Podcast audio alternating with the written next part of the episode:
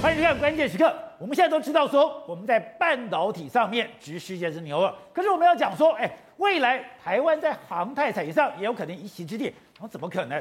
台湾这么小，台湾的产业怎么可能跟欧美这些先进的国家一较高下？可是看今天有一家公司上了新贵，长荣航太科技股份公司一上了以后，股票马上飙涨。股票飙涨了以后，讲说。大家非常看好，我们过去曾经谈过这家公司，我们过去也曾经谈过说，台湾的航太产业原来在日本的时代，我们也就已经打下了基础。原来台湾当时我们有很多的学徒兵去了日本，学的很多得跟航太科技有相关的一些关系。所以，如果我们现在在航太上面，我们在维修，在引擎维修，甚至我们在整个组装上面。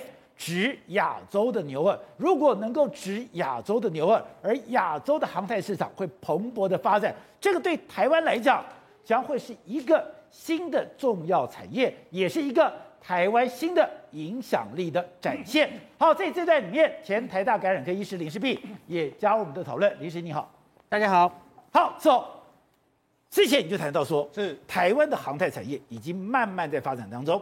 台湾的航太产业现在聚落慢慢在形成当中，没错。而今天龙头出来了，对，长荣航太科技股份有限公司一上新贵，对，马上飙涨，是。可大家也担心，会不会跟药品一样？哎，只是三日清照嘞。而且事实上，现在的半导体是我们的护国神山，台积电是这个龙头产业、龙头公司之外，大家问说下一座护国神山在哪里？我们在节目上说可能是电动车，但是我跟他讲。可能更快的会是航太产业，航太很高科技耶。为什么？因为我们目前台湾已经是亚太航太的这个维修中心。目前台湾本身就已经是了，攻击两恭喜！真的，因为目前我们台湾的这个零组件，当然目前的如果飞机里面来说，有五六成的飞机里面，你都可以看到台湾的零组件，所以台湾本身的零组件非常的强。另外一个就是今天上新贵的长荣航太科技公司，抱歉，它是目前全世界数一数二的维修维修公司，所以呢，因为它在台湾旗舰公司登场之后，台湾亚太维修中心就完就自此完成。所以从一九九八年到目前为止，二十五年的时间过后。台湾正式成为亚太的维修中心。那你说，在整个亚洲里面，我想呢，不要讲东南亚，你现在有日本，你有韩国，这些我们在飞机航太的维修上面比他们还强吗？没错，是。你看今天这个长荣航太上新贵之后，他董事长就说的非常明白，我们目前的客户有四十多家的航空公司，很多国家的公司都会专程飞到台湾来维修。为什么专程飞到台湾？很多国家的飞机是专程来这里维修。没错，全世界的飞机，东南亚的飞机、东北亚的飞机，甚至欧美的飞机都会飞到这个地方来来来来这个所谓维修。那为什么会来维修？因为目前呢，全世界 GE 就我们知道飞机里面有所谓 G 一引擎，对不对，对？G 一引擎修了最好的，价格最便宜的，技术最好的。就是长荣航太，所以他们一定要来台湾修。那为什么一定要来台湾修呢？而且主要就是因为长荣张荣发，张荣发那时候他一开始就说，哎、欸。我们呢要飞这个长龙航空，对不对？长龙航空我们要掌握维修，才能够掌握飞安。哦。所以一开始的时候，他就决定说，我要成立所谓的长龙航太科技，就是专门用来维修。因为你看飞机一旦失事的话，那严那非常非常的严重。长龙我们刚刚讲，它是全世界最安全的航空公司。对。它的维修是自己做的。对。那因为他要自己做，所以他就当初就找了什么奇奇奇异电器一起来合作。长荣出了百分之八十，奇异出了百分之二十。哦，那既然奇异来这个，奇异自己投资之后呢，那奇异当然就说好，那我们就这个把技术相关的交给你。好，那交给你之后，因为有这样一个决定之后，所以呢，那这个未来的长荣在买飞机的时候，他就是主要买奇异的飞飞机引擎，在上面我就买。你看。包括波音七七四七，包括波音七六七，现在连 M D 十一的麦道十一的，这都是因为搭载的奇奇异的这个飞的引擎。所以说，长荣买飞机主要关键看引擎，它以。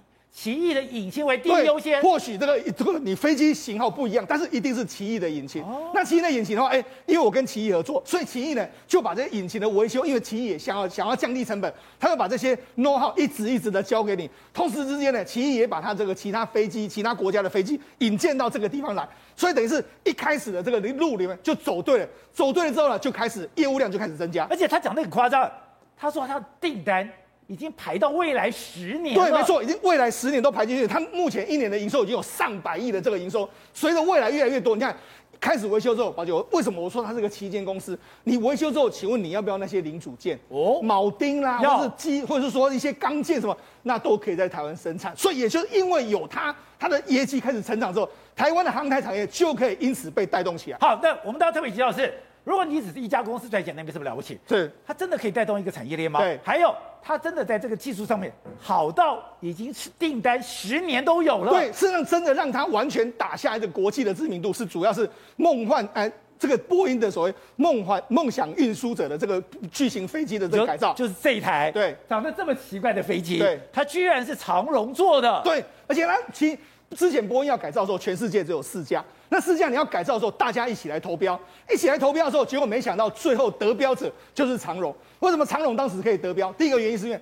当时长荣有比较超大的这个机棚在那个地方，再来就是说长荣有非常好的维修还有改造的能力，当时用价格的这个优势哦取得订单。那取得订单之后，你看它原本是由七四七的飞机改造，那其实可是问题是你看它上面又把它弄了一一层的，然后把整个货舱把它扩大，扩大之后，哎，你不要以为这样很简单了。第一个是要改装不容易，第一个你要把整个飞机切开，上层切开之后，然后你要把外面有一层这个新的机体把它罩上去，罩上去之后，新旧飞机的这个结合里面，里面包括说什么钻洞啦、铆钉啦，各式各样的东西，都需要非常高深的这个学问。你这个你只要出了一点差错，为整个飞机是完全没办法使用的。而且这台飞机我们以前谈过是，你看讲，我等于是把飞机切成三块，对，再把它组合起来，对，而且我在切割以后，我光打铆钉哦。当打铆钉就打了上百万颗，你就知道说这个飞机到底是多么困难。那因为因为你已经得标了吧？除了之前的这个奇异的这个工程师在这个地方，波音也派了一百多名的工程师来，然后反复的确认所有的设计之后，万无一失之后，就完全就这样技术。你等于是说长荣航太除了有奇异的这个技术灌顶之后，因为这个案子，波音也来这个接技术灌顶。但技术灌顶的时候，你看这款飞机最大不一样，我们知道货货机都是从后面后面上的，它是从前面这个地方。把它打开之后，然后你就可以在这个地方上下卸货的这个后面也可以打开，然后从这个地方上下卸货的这个状况，所以它里面空间这么大。对，所以它等于是说变成是全世界数一数二非常大的这个所谓的货货呃客机改成货机的一个方式。那你看它整个这个状况来说是相，你看这里面的它的这个机身是相当相当之大。那因为它目前为止只有四台飞机，那这四台飞机。完全都是由长荣航太所改装，你就知道说，连波音都认证说你真的技术是相当相当棒。而且这非常有趣的是，当第一台在做的时候，波音当然没有信息啊，所以波音派了一百多个工程师。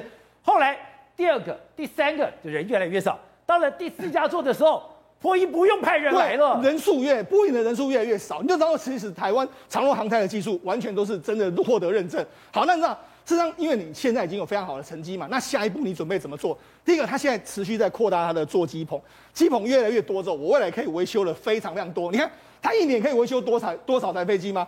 可以超过两百架飞机。那目前完全都是满档。那满档之后，他们现在准备要，他们用很多科新科技的方法，包括说引入所谓的三 D 软体的这个模拟组装。3D 软体。我用三 D 软体的这个方式呢，哎，模拟说，哎，这个钉子要在什么地方？那这个钉子在什么地方？同时之间，他们的生产线是这样。你只要在修这个航线呢，就修这个生产线，基本上你是不会移动的。所以我这个钉子要怎么装？我钉子的多少大小，这个位置，我先透过三 D 来模拟。没错，实际上他们就，而且他们所有的员工呢，都是希望你说，你在这个地方维修之后，你就固定在这个地方，哦、你不要，我要累积你的工时跟累积你的经验。那累积久了的话，你看某国际客户啦，六年来一架飞机维修降到降到约莫是七千小时，提升了约莫三成的这个效率，可以提升三成。所以因为这样的话就提升三成不说，那他还用什么方法？为了，因为我们知道很，因为飞机的维修，你的零组件相当相当多嘛，对，相当多，你光是这个螺赖吧就很多种。哦，那螺赖很多种之后，万一你放错了，或者螺赖嘛不见了之后，那你怎么办？就他们想出一个方法，他们用保利龙。就是说，这个罗赖，他把保利挖出不同的形状，一个萝卜一个坑。对，这个罗赖把它放在哪里？这个所谓的螺蟹放在哪里？全部都用这样的方式，等于说用这样的方式，你要把所有东西都摆得非常非常完整。这是一个工具盒。对，这个工具盒里面它有很多的泡面，等于说你要这样塞进去。对，我只要扫一个，我一看就知道了。对，它就每一层每一层打开之后就可以检查，所以。你不会，为什么他们的维修的这个质量或者维修的安全性这么高？因为你绝对不会把这些重要的东西都留在那个地方嘛。你万一留在那个地方，就相当，相当会留在飞机上，对，相当危险哈。那除了这个，他们一直不断的改进改进他们的整个流程之外，还有一个非常重要的，因为那事实上未来这个飞机，波音最新的七八七，它是用所谓的梦，用所谓复合材料。那复合材料跟过去完全不一样，过去可能是用钢铁啦，或者是用这些铝的这些东西，但它复合材料的话完全不一样。那不一样的时候，那你知道，因为你现在长龙没有看到这个飞机啊，那你知道他们怎么做吗？他们就预先去把这些未来七八七需要用到的零组件都买回来，买回来之后，他们自己，当然他们先派人去这个。这个原厂去模拟，模拟之后他们自己拿回来，在他们自己的工厂里面模拟，就已经把未来七八七可能都要做的所有相关的这个演练过程都把它做好了。哦，原来有这样的技术。对，没错，他们就这样子。所以你知道，他们等于是一步一步在做好。那我为什么说，除了长荣航太之外，我台湾未来会变成是亚洲的维修中心？因为除了我们刚刚才讲到了所谓的七四七或是那些那些客货机之外，因为台湾啊，未来还会是。F 十六的战斗机的维修中心，因为那事实上我们正式成立了嘛。这个因为我们那美国不断的给我们相关的技术，洛克希德马丁公司把我们相关的技术，我们现在已经已经在改装所谓 F 十六 V 的这个升级计划，就是由汉翔公司原本一开始的几台飞机是由美国改装，现在已经移交到由我们汉翔来维修之后，未来我们这个维修中心启动启动之后，全世界所有，因为我们台湾是最大机队，而且汉翔跟美国已经有相关的这个技术的这个累积之后。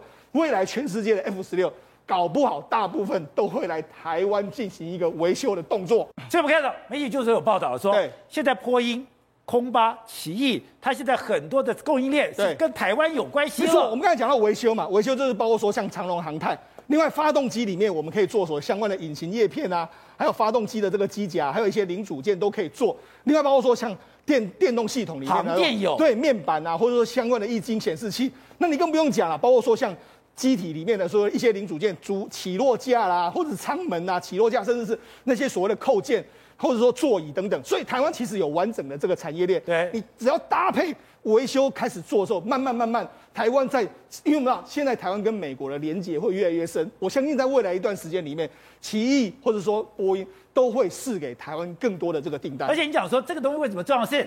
我现在要进到这个产业链，对，其实最难是认证。是，可是如果说我有一个重要的维修中心，对，那台湾的产业链，对，你要进来，你要认证就有门路了，哎，不然你想进来都进不来。而且讲到重点，你原厂如果是原厂的这个零组件，你要认证的话，要经过原厂的认证是相当相当久了。但是你如果透过维修，就是有点像售后服务这种，它其实认证起会比较快。所以因为有这个龙头的长隆航太，可以让台湾很多零组件。打入这些所谓波音或是机翼的这个所谓相关供应链，速度会更快一点。好，所以当然讲说，是不是台湾在吹牛？对，台湾这么小，你人口这么少，你怎么可能说在很多的领域里面独占鳌头？对。可是这一次我们看到张忠谋在接受财讯专访的时候，他其实后来看了半天，对，原来台积电独步天下，对，只有两个字的秘诀，良率。哎，原来而且他讲哦，是良率这个东西，对。只有台湾做得到，而且良率的话，哎，听起来就是给良改，就是说完成率有多少？但事实上，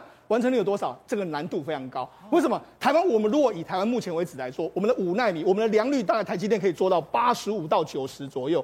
那你知道，事实上，三星也号称我有这个五纳米，但是问题是它的良率都有四十趴。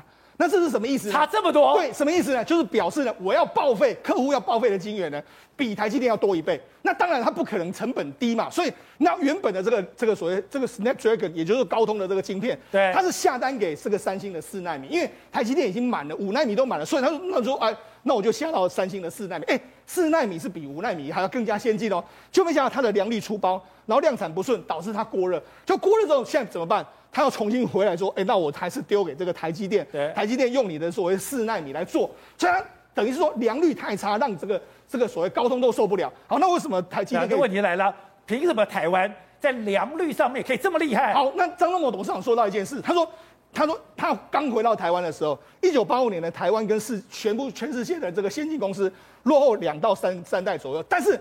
我们就是因为良率我们可以提高，良率提高的时候，我们的获利就会比较高。那为什么我们？所以说我们的技术是输人家的。对，我们的技术输人家两代半到三代三代。对，唯一可以拼的，对，就是良率。对，那为什么我们良率会那么高？第一个，事实上我们知道，过去一段时间，张忠谋董事长曾经在德仪工作过，在德仪工作过，他就曾经看到一件事，他说：“哎。”当时的德仪有所谓日本亚洲的工亚洲的这个这个工人跟美国的工人，他发现到说亚洲的工人流动率非非常低，而且很多都是女性，所以稳定性很高，在这个产线久了之后，他们良率越来越高。但在美国这这边，他很多人都走来来去去，来来去去，所以它的流动率很高，之后良率就拉不起来。所以他就说原原来是这个样子。所以回到台湾之后，他的要求的工程师呢，都是要比较稳定的个性，让你在这个地方待了很久。那同时之间呢，他们要这个机器设备，你要与时俱进，就是我要用最新的这个设备、最新的运转的这这个状况，让这个机台上线之后，让你的摸索的摸索的这个速度越来越快。所以台积电呢，它的为什么它良率很高？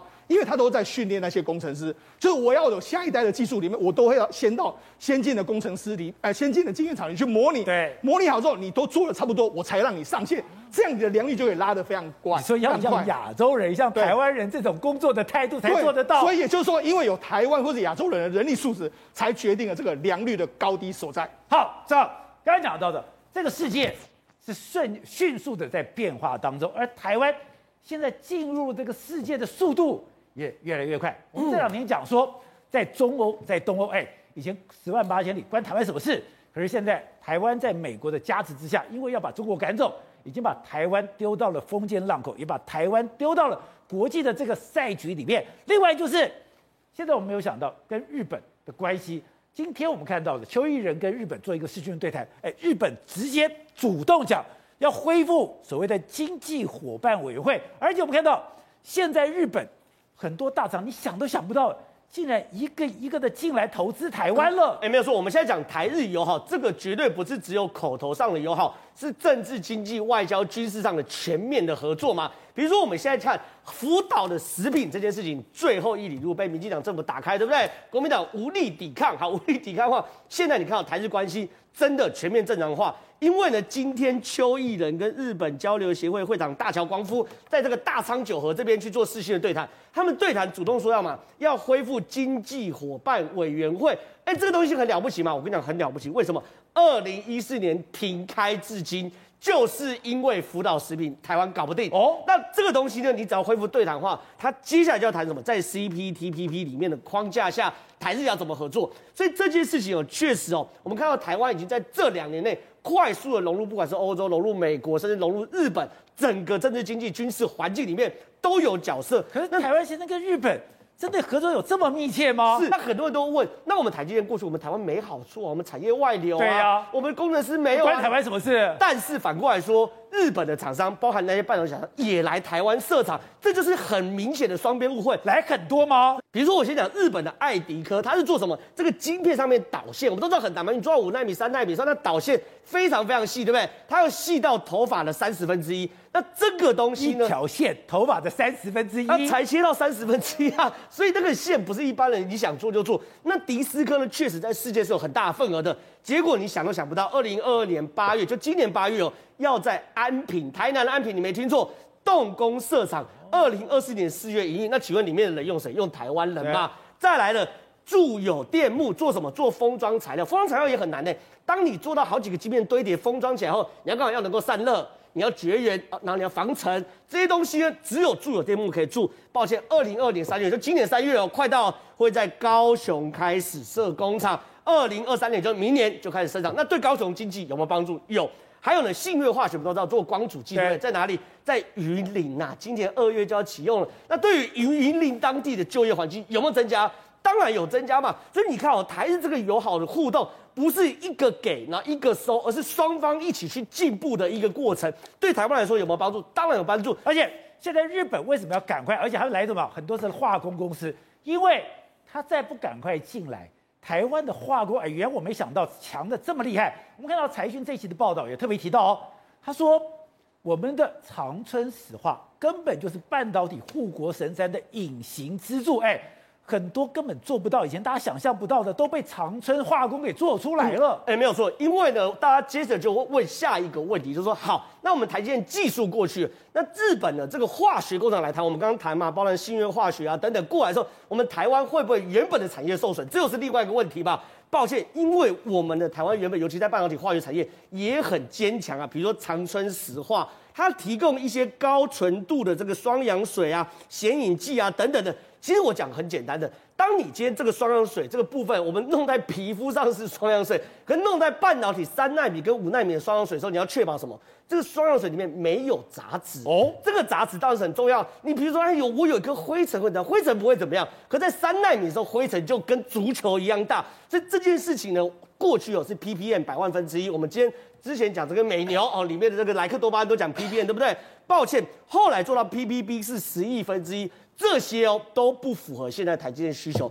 台积电现在需要做到 PPT 一兆分之一，一兆分之一的精确度，里面的杂质只能就一兆分之一的杂质。但但请问，信义化学可以呃长春石化可以做到的时候，那是兆分之一，一兆分之一。所以这个我们长春石化集团它提供的显影剂啊，还有这个高纯度双氧水，全部都要符合哦。你只要在把晶片里面看到所有液体。它都要符合这个杂质是一兆分之一，那我们长春石化做得到，所以对我们来说，日本的人过来不是把我们的市场吃掉，而是个交互影响的过程。或许它可以补足我们不够的，而我们也可以补足他们不够的。这个已经彻底看到一个国家战略层次的联盟，从外交、从战略、从政治，甚至到经济，都是一个大联盟的。好，董事长，我们这两天谈到了中东欧的时候，就谈到说。台湾过去是亚细亚的孤儿，我们是边陲小国，我们对国际事务根本没有发言权。可是现在不一样嘛，新的乱局里面，台湾不得不走出去了。对，台湾现在变成非常重要的一个国家，最重要的核心、核心的核心就是我们的半导体工业，也影响全世界了啊！所以已经造成了美国跟中国之间他们所谓的这个地缘政治的必争之地了。那我们未来要参加，一直要走出去，走出去参加所谓的国际的一些。经贸组织是台湾寻求空间最重要的事情，对，对不对？那当然，今天日本这个恢复经济伙伴委员会这个东西啊，是对的，但是它并不是完全针对过去的这些什么 CPTPP 啊、是 RCEP 这些东西，不是吗？不是，因为美国也发现一个很严重的问题，美国在整个亚印太布局里面，他们缺了很大一块，他们只有军事，没有经贸。就没有经济力量，对，所以他因此美国会加大力度的去巩固它什么东西呢？印太经济架构，印太经济架构里面包括了日本，包括了印度，包括了澳洲，当然它会把它变成一个新的一个组织出来。这个新的组织呢，就会排除中国，最重要的这个东西，所以美国不会加入 CPTPP，因为 CPTPP。不能排除中国，我要搞一个组织是可以完全排除中国的。中国，所以美国会搞一个完全排除中国的印印太这个原来 QUAD 这个架构，这个这个这这个 QUAD 这个架构所四国联盟所组成的这个基础。对，那台湾就有非常大的机会来参加这个联盟里面去，包括日本的、韩国全通通会进来。所以说，台湾跟韩不，台湾跟中国在美国的主导下。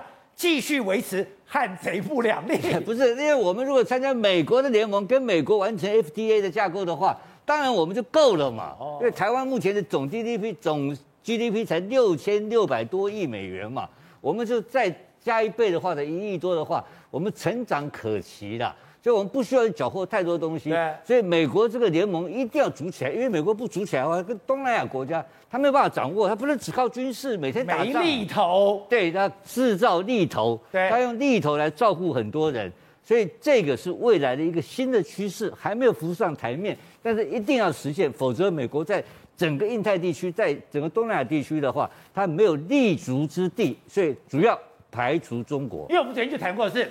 你对东南亚做了一个民调，我当时觉得很有趣哦。他说：“你问东南亚这些国家，你觉得谁才是经济强国？哎，将近有六成、七成的东南亚人居然认为中国才是经济强国。可是问到说，当中美冲突你要在哪边的时候，那是安全问题。他说我要在美国这边，代表说在东南亚这边，中国的经济是很可怕的。所以说，美国知道这个问题，如果不运用。”日本跟台湾这些韩国这些这些国家的力量来巩固各个东南亚的这些所谓的阿阿西亚西安这些国家的话，美国边只有靠安全一个牌，这个不够看，所以他要跟中国排除中国对抗的唯一的一个机会，就是成立一个新的一个组织。那新的组织可能是他自己成立一个联盟，他也不要他也不要用很多什么规则，他把你扣起来就可以了。那这个东西我知道已经在，我们也曾经讨论过。已经在酝酿中，它如何推行不知道。可是我还是在讲一个主要目标，就是把中美的供应链跟中美的产业体系完全把它隔开，这是最重要的目的。好，对的。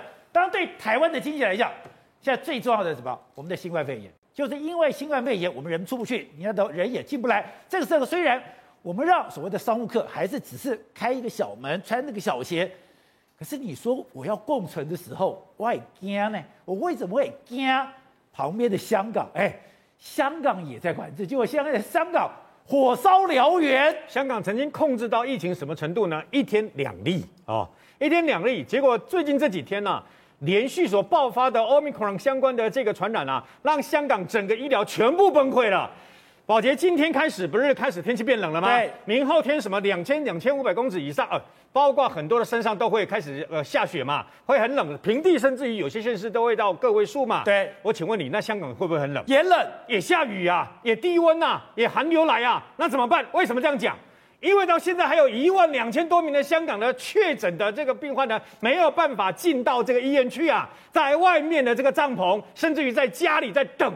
而且呢等的时候呢，不是像大家想象中说，Omicron 我们不是讲说啊，它的致死率很低吗？就没想到呢，现在已经有一个一百岁的人类，三岁女童跟四岁的男童呢，因为这样子而死亡了。小孩子，所以香港政府决定做一件事：三岁以上的孩子要打中国克星。五岁以上要打 BNT，他们就开打了哦。为什么呢？各位会觉得很奇怪，香港不是疫苗很多吗？对，他们的这个为什么这次疫情会那么严重？除了除了那么他自己本身啊，那么他的这个等于说掌控监控没有做好，防疫没有做好之外，他们的这个全体的第一季的覆盖率是八十四百分之八十，跟台湾比跟台湾差不多哦。然后第二季的话是七十四，可是问题是七十岁以上的老人只有五十六趴的人打。然后八十岁以上的老人低于四成的人打，啊，年纪越大越不打，年纪越大越不打之外呢，他们的抵抗力跟身高是不是越呃是不是越多？对，越多的话传染了以后，他死亡率就高啊。所以你要知道哦，连续一天创下先创下四千两百八十五例的，隔天创下六千一百一十六例，把整个香港人吓死了。然后呢，紧接下来今天比较少，三千六百二十九例，但是你不要太高兴，你知道为什么吗？因为还有七千六百个人。一一检的时候，第一次筛检的时候呢是阳性的，所以呢整个这样下来的话会超过四万人以上。然后现在把香港特首林郑月娥弄得一个头两个大，为什么呢？因为连习近平都要求他做好，你知道吗？因为中国虽然账面上的我们不太相信，不过中国用非常强烈的方式封城、封区、封把这个全部封起来嘛。但香港林郑月娥他不愿意呀、啊，他不能这样做啊。那为什么会变成现在好像有点失控了？有人用一句话形容，我觉得最好，好，我觉得非常贴切。他说：“香港的林郑月娥啊，既没有办法跟病毒共存，也没办法清零，所以整个香港全部都失控了。现在赶快说叫大家去打疫苗啊！打疫苗又有个问题，现在不是在传染吗？对，然后所有人都集中在打疫苗，所以呢，是不是又从这个地方又传染？”香港人现在可怜到什么程度啊？有一个接机场服务的一个男性啊，他说他自己的遭遇，他自己呢，因为在机场嘛，你看机场常常去，可能有可能那个因为这样接触了传染嘛，他觉得自己不舒服，他的儿子开始发烧，然后呢，最后呢，他觉得这样不对哦，然后一快筛了以后，哇，自己跟儿子两个人都那个阳性了，可能确诊，所以跑到医院去，是不是要赶快要住院嘛？对。结果呢，他自己儿子发高烧，他自己很不舒服，又咳嗽等等啊，医院叫他在外面那个帐篷等啊，一等等了一天呐、啊。等了一天以后，天气越来越冷，小孩子站不了啊，所以怎么办呢？叫他们回先回家去，这个等于说呃去等候就对了。回去了以后呢，他们认为啊，那么在家里等候，为了怕避避免传染给家人，所以一呃两人一室，算一人一室，两人一室这样子啦。结果还是 Omicron 太厉害了，为什么呢？他的太太跟女儿也被传染了，女儿发烧到四十度，最后怎么办？全家只好又重新回到那个帐篷啊。得到的最后的答案还是，你们还要等三天以后才可能有病房。那小孩子受不了了，而且病情很严重，你知道吗？现在现在香港讲的外面也是只有十几度，而且他们冷到什么程度？我看很多人连棉被都没有，只能盖那个铝箔纸。对，没错。那结果呢？那个相关的医护人员跟他讲说啊，如果婴儿嘴唇发紫抽筋就可以进去，你知道吗？那问题是他们小孩子要到发紫从，小孩子都发烧四到四十度了，那你叫我这样做，他们只好去拿了一些医药以后回到家里去呀、啊。那香港这次惨到这样的程度的原因，是因为。有你说啊，不像台湾一样做疫调了，隔离就好了嘛？总共大楼他们发现大楼这些相关的组织有两千七百多栋，都是这个确诊者住过的。那我问你，你怎么你怎么隔离呀？没办法隔离呀。更可怕的是，你刚才讲两千七百多栋里面的污水都有病菌。没错，而且香港现在连吃啊都有问题，为什么呢？因为他一开始呢从深圳到香港之间的这个货车货货柜车的司机再送这些啊蔬果过来呀。每天确诊，每天确诊呢，像今天十一个人确诊，总共现在六十六个人确诊。他一开始把那个关卡关关起来，可问题是关起来以后就没有菜可吃了嘛，所以放宽啊，这个锁大概大概三分之一等等啊，但菜价就因为这样子昂贵，整个这个冲上来了。而现在呢，更糟糕的是，中国现在发。中国现在呢，下达一个很特殊的命令，为什么呢？单单合法的坐飞机跟坐高铁这些坐那个火车的，大概哦，包括广东跟这个上海都有香港来的确诊的。现在中国下令悬赏，为什么？因为单单被他查获发现的，从这个香港偷渡到这个珠海去的有十五个偷渡客，现在找到十二个了，还有三个找不到。现在是香港偷渡到中国。要命的是，不是有十十五个吗？找到十二个，对不对？要命的是，两个在湖南找到确诊，两个在广东找到确诊，然后呢，另外还有三个下落不明。所以现在中国下令，那么抓偷渡客悬赏，只要能够是抓香港偷渡客，举报香港偷渡客，抓到一个人民币悬赏五千人民币，抓到一船一个船举报的话呢，悬赏五万人民币。现在已经发出了十万人民币的悬赏奖金了。好，王先生，现在我我都困惑了。现在我们看到了丹麦，现在很多北欧国家已经开始说我要跟病毒共存了。现在连你的口罩什么都不用了。我们看到了英国也慢慢在解封了，看到了美国，哎，它的死亡病例什么的重症病例也是大幅下减。我想说，好吧，我们台湾总算出温的啦，总算可以病毒病毒共存的啦，总算可以恢复到正常生活了。可是看到香港，香港到底怎么回事？香港怎么会走到今天这一步呢？呃，宝杰，我有一个感觉是，香港其实有一点像温室里的花朵，因为香港虽然前面。他们其实都控制的很好哦，对虽然有几波疫情，可是香港单日确诊从来没有超过三百例过。哦、那他们操原本也也是，其实跟台湾一样土法炼钢，就是大量的这个意调，细密的意调，然后监测，然后把它框起来。那所以，所以说全世界做法最像就是台湾跟香港。对，我觉得我们跟香港的状况有一点像。假如我们没有守住进入指数型上升，我有一点会担心我们会面临跟香港类似的状况。因为我们都在温室。那可是不一样的是哈，我们其实去年五月有一次考验，特别主要是双北，我们有一次震撼教育过了。可是基香港基本上没有遇到这样大型医疗这么多人。一次来那么多案例的经验，对。那香港大家知道，它跟英国比较像嘛，公医制度，所以他们不是随便可以去看急诊，然后私立医院超级贵，所以他们现在是挤爆公立医院，私立医院推他，他不想不想收新冠病人，哦，对，所以他其其实就是医疗完全没有集中，大家挤爆公立医院，那他们没有做好轻症的分流，因为他们还停留在哦，这是很可怕的病，所以每个人都要住院隔离起来。他们没有开始运作，其实台湾在过年前已经开始嘛。我们这种比较轻症、没有风险的，我们就直接到他集中检疫所就好，不要每个人都收住院，你会塞爆医院。那所以我觉得，然后刚刚那个也有有专家分享哦，这个他们做不到中国大陆的清零，因为我觉得甚至是环境不一样了。对，因为他们不太可能完全。不计人力跟物那个物力，而且他们是几乎的封城，中国是可以随要封城就封城了。封城小区管理，我觉得以香港的那种人口密度，然后那种人民其实普遍对政府可能没有那么信任。他们现在连什么营业到六点，这个餐厅民众都在质疑耶。他说：“难道病毒会挑时间不感染吗？六点以后就不会感染吗？”可是问题是，这个政策很多国家都在执行，可是香港其实普遍就是对。对政府可能会有一些不相信，所以我觉得这个是他们面临很大的问题。那我很，我觉得台湾呢、啊、要以香港为界。刚刚有指出来吼，香港现在有一个很大的问题是疫苗施打率，因为他们一直被保护的很好，对所以他们的老人家其实有一点类似台湾的老人家，就是不愿意打，因为他就守得很好。对，那现在要用了哈，呃，病毒攻进来了，结果发现八十岁以上的老人家竟然施打才不到。四成，对，非常的严重。我觉得这个接下来，我我其实非常令香港担心，这些人很容易重症。现在已经有很多安养院，对，但二十几个香港的安养院开始有群聚感染，接下来有可能这些会发生一定的死伤，而我觉得很可惜，因为这些都是可以避免的。过去两年，世界所有的国家都已经告诉你了。这些最最危险的地方，打疫苗、安养院机构。一年前我好像坐在这里讲过一模一样的事，是针对台湾嘛？哈，这个该打的疫苗一定要打起来。然后他们的第三季其实也打的不是很好，是也是最近才开始急起直追。另外就是，可是我们看到现在世界的主流，现在北欧很多的国家，哎，不是说我已经可以共存了吗？真的可以共存吗？还有看到了美国的例子。美国是现在它的死亡重症率都是非常明显的下滑了耶。美国的确已经连续大概五周已经这个整个在下来哈。那只是大家知道案例是下来了哈，可是你看这个死亡数，其实它死亡数是延迟指标，它已经跳起来了。哦，这个死亡数已经超过前面这个 Delta 的这一波。那当然还没有到在一年前的 Alpha 那么那么多啦，可是它一样付出了很大的代价。那美国的 PCR 阳性率已经从一月九号最高峰的三十 percent，一个月就掉到十二 percent，所以它真的是来得快去得快。